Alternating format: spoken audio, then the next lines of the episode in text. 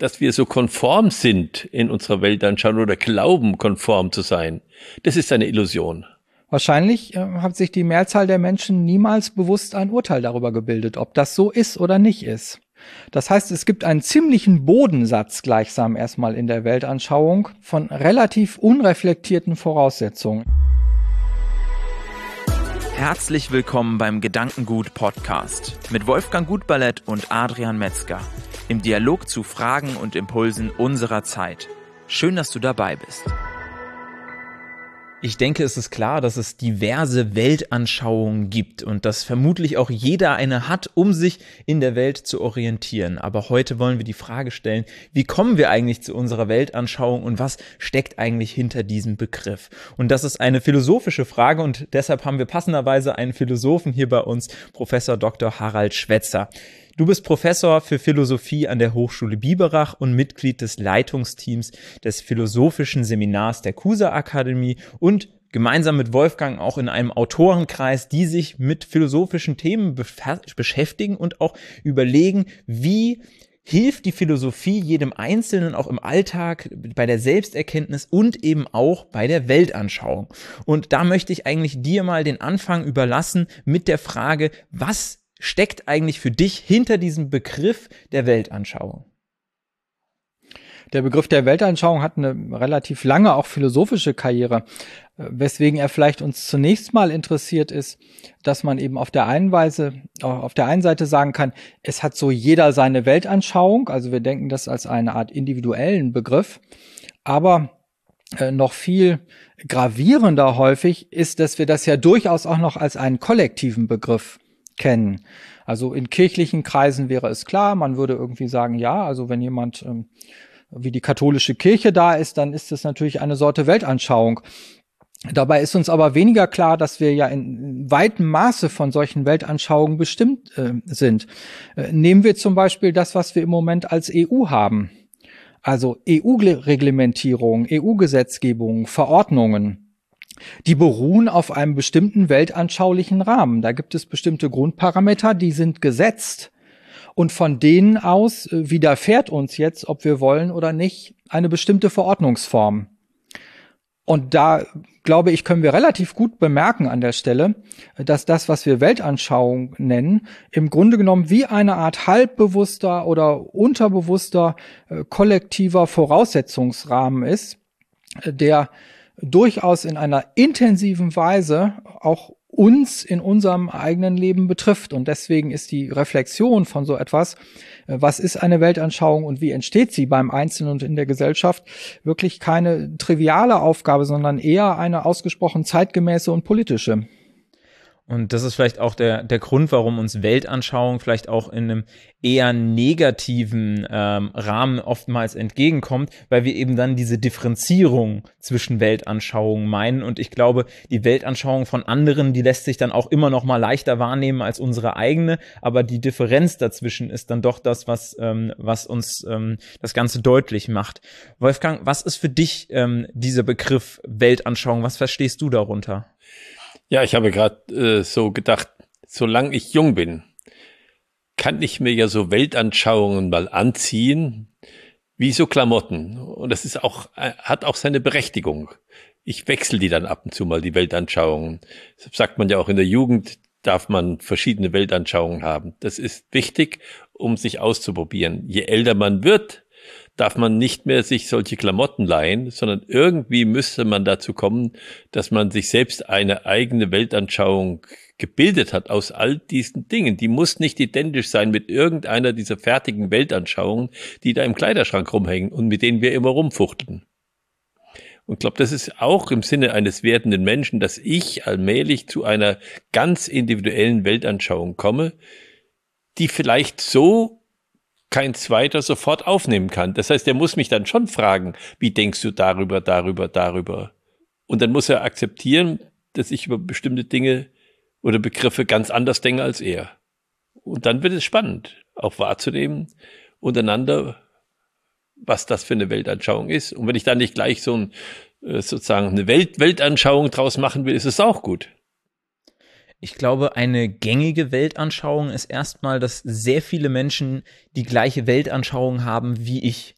Ähm, so glaube ich zumindest. Es gibt sicherlich Leute, die sehr stolz darauf sind, dass sie eine andere Weltanschauung haben als andere. Aber ich glaube doch, doch die meisten, dass sie von vielen Dingen davon ausgehen, dass viele Menschen davon ausgehen, so wie Sie davon ausgehen.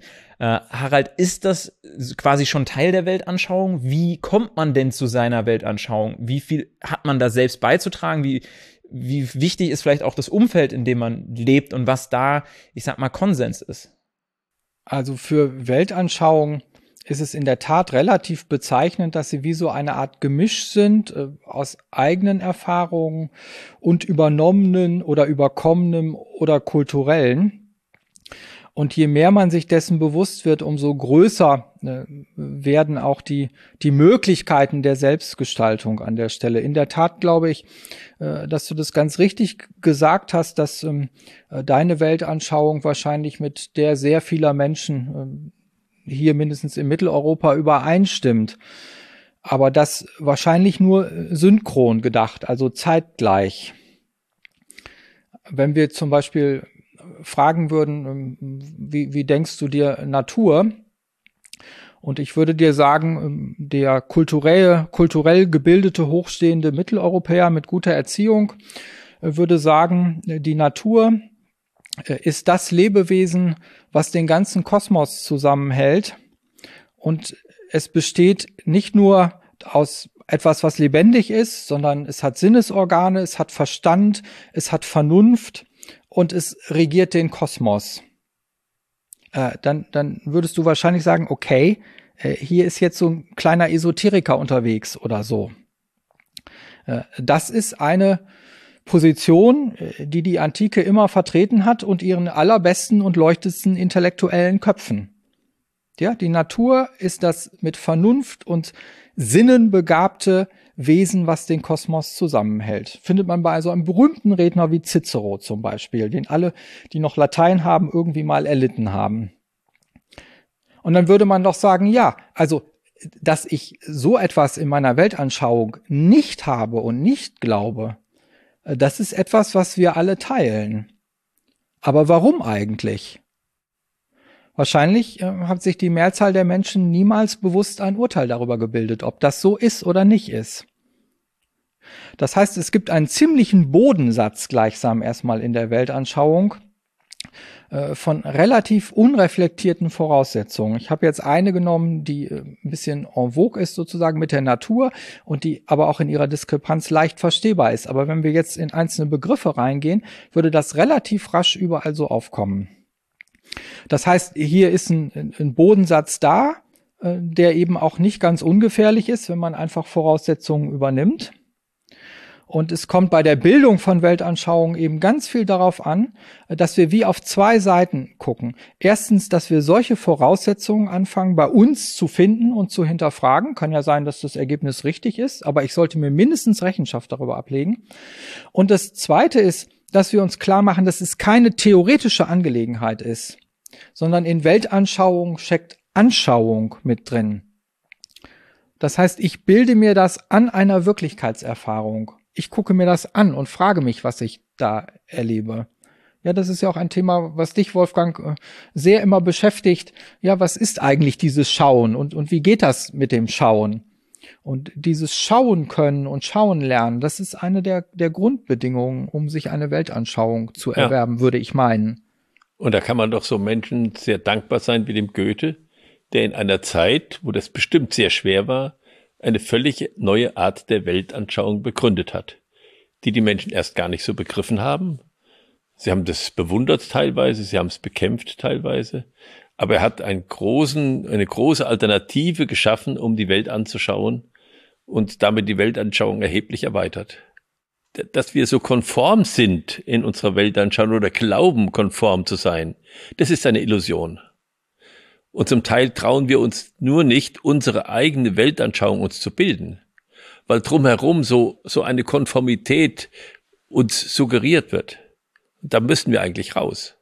Ich habe auf jeden Fall verstanden, dass es schwer ist, sozusagen, sich seine eigenen ähm, seine eigenen Erfahrungen dann wirklich auch in Teile, in Puzzleteile seiner Weltanschauung äh, dann selbst zu legen und nicht einfach Dinge zu übernehmen. Und dass das sicherlich Energie kostet, aber Wolfgang jetzt aus der aus der Perspektive heraus ähm, in Unternehmen, du hast warst in sehr vielen Unternehmen aktiv ist da es denn entscheidend oder dienlich, dass Menschen unterschiedliche Weltanschauungen haben, auch wenn es einen gemeinsamen äh, Kern oder Kontext oder sowas geben kann? Oder ist es für Kooperation eher notwendig, dass man ein, eine möglichst große Deckung dieser Weltanschauung hat, um gemeinsam in Kooperation treten zu können? Nein, ich glaube, das Ergänzende ist wichtiger als das Gleiche, weil sonst könnten wir voneinander nichts mehr lernen. Als ich verschiedene Sachen gemacht haben, wie die Einführung von Bio, ähm, äh, aber auch Unternehmenskultur, da haben mich viele für einen Narr gehalten. Das muss man aushalten. Das muss man aushalten und muss dann einfach sagen, nein, das ist meine Weltanschauung. Und das halte ich für notwendig. Und aus der Perspektive schaue ich auf das, was ich tue. Und wenn die anderen dann sagen, das ist ein Narr, weil er macht nicht das, von dem wir wissen, dass es erfolgreich ist, der weiß ja noch gar nicht, ob das erfolgreich ist. Ne, das stimmt. Aber das ist das wesentlich Unternehmerische. Dass ich sage, jetzt schaue ich die Welt aus einer Weise an, dass ich anders handeln kann als bisher. Und wenn das dann gelingt, dann verändert sich die Weltanschauung. Wenn es nicht gelingt, dann sagen die, es war doch ein Narrer. Auch in Ordnung. Und wie hast du das geschafft, diese unterschiedlichen, also ich meine, Weltanschauung haben wir eben schon gesagt, die beruht auf Erlebnissen, auf Erfahrungen, auf Dinge, die auf mich gewirkt haben. Kann man sich dann bewusst oder hast du das getan, dich bewusst neuen Erfahrungen ausgesetzt, um dann eben zu einer anderen Anschauung zu kommen als andere Menschen, die quasi in einer gewissen Umgebung dann ähnliche Erfahrungen machen würden? Nein, ich glaube mehr, dass ich irgendwo gemerkt habe, da stimmt was nicht. Da stimmt was nicht in der Welt. So kann sie nicht sein und dass ich dann gesucht habe, wie muss man das eigentlich anschauen und wie muss man das dann aus der Anschauung heraus auch gestalten, dass man es anders machen kann. Besser natürlich in der eigenen Vorstellung. Ob es dann besser wird oder nicht, das ist ein Risiko. Ich glaube, da liegt ein ganz, äh, ganz wichtiger Punkt drin. Wir sind gewohnt, Weltanschauung eigentlich wie so eine Art Gebäude zu denken, ja, so ein, so, so ein fertiges, ganzes System. Und ähm, ich kann mir da irgendwie meine Antworten draus holen. Äh, das, was Wolfgang jetzt beschrieben hat, ist ja im Grunde genommen was anderes. Also ich nehme alle diese Erfahrungen, die ich habe, zusammen und damit stelle ich eine Frage an die Welt. Und dann merke ich, hier stimmt irgendwie etwas nicht. Ja, und die Weltanschauung gleichsam als Frage an die Welt zu benutzen und dann als Fähigkeit, um handelnd auf sie einzuwirken, in dem Sinne und was Neues zu schaffen.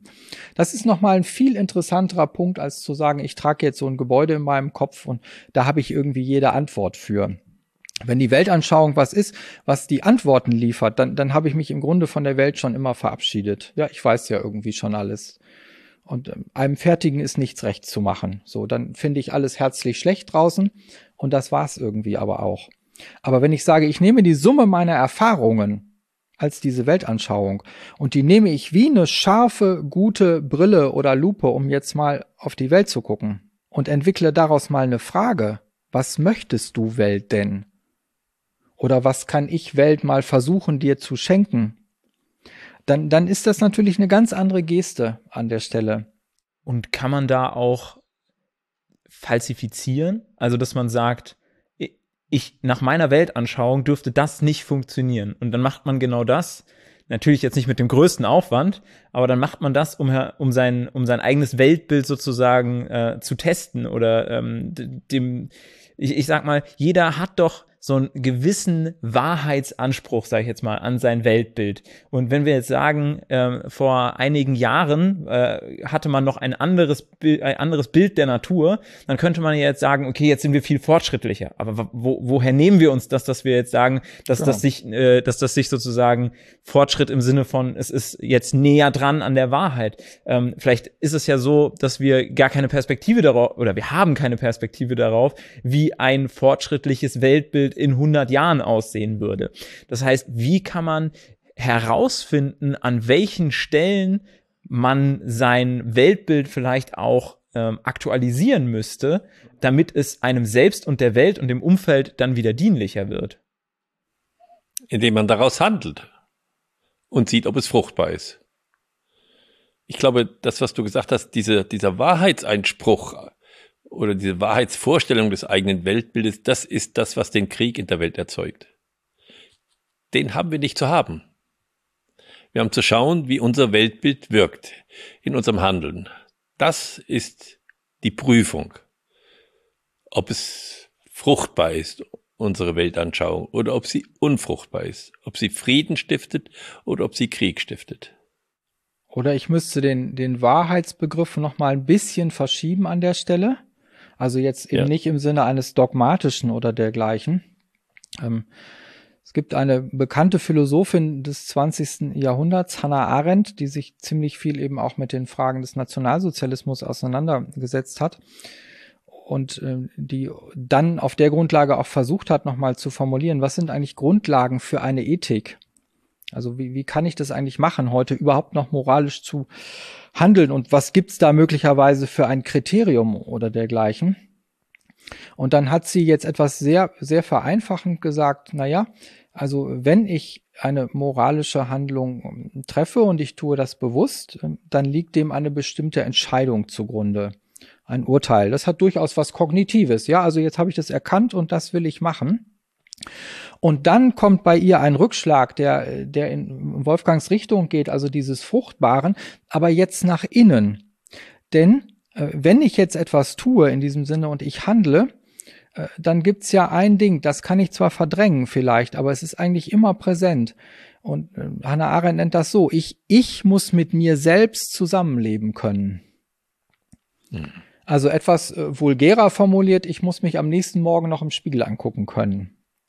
Und das ist, wenn ich, äh, wenn ich einmal, wir waren ja schon mal in einem anderen Podcast bei Themen wie Selbsterkenntnis oder so etwas, wenn ich einmal diese Ehrlichkeit gegen mich selber habe, ja, und wenn ich mir das zutraue und sage, kann ich mich jetzt noch im Spiegel angucken, dann ist da, glaube ich, ein Kriterium gewonnen. Und das ist jetzt kein absoluter Wahrheitsanspruch, das ist in dem Sinne nichts Dogmatisches. Es ist einfach nur, habe ich so gehandelt, dass ich an den Folgen so dranbleiben kann und dass ich den Eindruck habe, dass es gut ist, was ich getan habe. Und da kann man, wenn man das dran ist, ein Gespür entwickeln dafür, das bis ins Körperliche gehen kann. Also bisschen Wohlfühl oder Unwohlfühlen. Und äh, das ist, glaube ich, eigentlich die, das Ziel so, dass wir das spüren, dass wir da jetzt diese Identität hinkriegen oder dass wir sie nicht hinkriegen, dass wir sagen, jetzt stehen wir eigentlich neben uns. Was ich bei mir selbst beobachte, ist eben, dass oft dafür das Bewusstsein so ein Stück weit fehlt. Und ich glaube, bei anderen können wir super schnell erkennen, dass wir sagen, okay, das ist jetzt das dritte Mal. Irgendwie hätte er sein Weltbild doch mal anpassen können, dass er es nicht hm. noch ein viertes Mal versucht. Und wir selbst äh, nehmen das ja oft nicht so wahr, dass wir unser, ähm, ich meine, das war jetzt ganz, äh, ganz äh, praktisch ausgedrückt, ja, dass man äh, sozusagen sein, sein, seine Annahme prüft in der Welt, guckt, ob es funktioniert. Wenn es nicht funktioniert, das ist die unternehmerische Perspektive von dir, Wolfgang, dann macht man es irgendwie anders oder man hält so lange durch, bis es dann funktioniert. Aber der der Punkt ist doch, dass wir im Leben sehr häufig Dinge auf eine vielleicht ähnliche Art und Weise nochmal und nochmal äh, machen, obwohl sie eben nicht sozusagen uns, uns dienlich war und diese Perspektive nicht aufgeben, weil wir irgendwie uns mehr mit dieser Perspektive identifizieren, als mit dem, was wir eigentlich erreichen wollen. Ähm, hm. habt, ihr, habt, ihr, habt ihr dafür ein Angebot sozusagen für mich, wo ihr sagt, äh, das, das könnte mir an dieser Stelle helfen? Ja, ich würde dir empfehlen, einen Podcast zu hören, den du schon mal gemacht hast. Denn das war ja jetzt, ne, was du jetzt beschrieben hast, ist Mangel an Selbsterkenntnis. Also wir, wir neigen dazu bei anderen relativ, stimmt ja völlig, also ist jetzt ja nicht dein Problem, ist unser aller Problem. Wir neigen dazu bei anderen relativ gut zu urteilen und bei uns das nicht zu machen. Und die ganze Problematik dieses des Nichtmachens, die hast du jetzt beschrieben. Und was ist die Lösung dafür? Ich muss das häufiger machen. Also ich brauche von mir eine bessere Selbsterkenntnis an der Stelle. Und wenn ich mit dem Prozess von Selbsterkenntnis nicht wirklich ehrlich einsteige, äh, dann wird das auch mit dieser ganzen anderen Angelegenheit nichts. Also es war sozusagen ein, ein faktischer Podcast interner Loop. äh, Nachweis äh, dafür, dass tatsächlich man an Stellen kommt, wo man einsieht, dass Selbsterkenntnis äh, die ganze, der ganze Dreh- und Angelpunkt, die Voraussetzung der Angelegenheit ist. Und ich würde noch gerne ergänzen, dass das jetzt vielleicht so verstanden worden ist, dass Erfolg ein Maßstab dafür ist, dass ich richtig liege mit meiner Weltanschauung. Das, glaube ich, ist es nicht. Der Erfolg in diesem Sinne ist kein Maßstab sondern es gibt viele Sachen, die ich mache, weil ich sie für richtig halte. Und das kann dann Generationen dauern, das können wir ja beobachten, äh, bis jemand sagt, das war eine richtige Weltanschauung, die wir auch noch an den Taten erkennen können. Und leider haben wir das nicht verfolgt. Und dann können wir sagen, in Bezug auf diesen Menschen, der da vielleicht so fast verhungert ist, äh, weil er gesagt hat, ich gehe diesen Weg, weil ich ihn für richtig halte, der hat einen wichtigen Beitrag geleistet für unsere Kulturentwicklung, den er nicht mehr miterleben konnte. Insofern war er nicht erfolgreich, aber sehr wirkungsvoll ist auch denn die Frage, welchen eigenen Horizont man hat, ob man und vielleicht auch dann die Frage, welchen man haben kann, vielleicht auch zu dem aktuellen Zeitpunkt durch eine Bedürftigkeit einfach gerade nicht die Möglichkeit, den Horizont so zu wählen, wie man dann aus äh, aus vielen äh, Jahren sozusagen später dann sagt, das war eine kluge Entscheidung, sondern aus einer Bedürftigkeit in der Situation ja, ja. dann eine Entscheidung zu treffen. Und ich meine, das ist was, was wir heute auch dann immer wieder ähm, ja uns anschauen können bei Gebäuden über Gesetze, was auch immer immer, was wir finden, äh, wo man sagt, warum wurde das damals so gemacht? Und ohne ein Verständnis dann für die Bedürfnisse der Zeit zu haben, man eigentlich nicht wirklich auf, äh, auf, einen, auf einen schlüssigen Punkt kommt.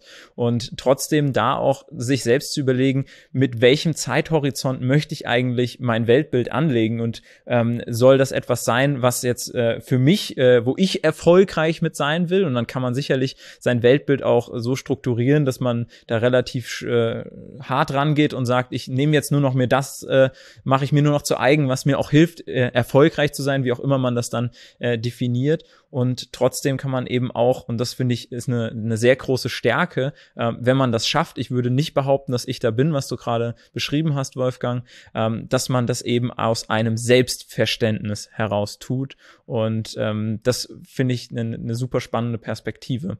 Und genau da auch nochmal der Hinweis auf andere Podcasts. Du hast zwar gesagt, ein Podcast, den ich schon mal gemacht habe, aber wir hatten dich ja da auch zu Gast, also dementsprechend ähm, gerne auch nochmal in die anderen Podcast-Folgen auch mit dir als Gast hier reinhören. Und äh, genau, dann freuen wir uns, wenn du auch bei der nächsten Podcast-Folge wieder mit dabei bist oder dann eben auch direkt springst zu einer anderen Podcast-Folge, wo wir hier auch philosophieren, kann man ja sagen.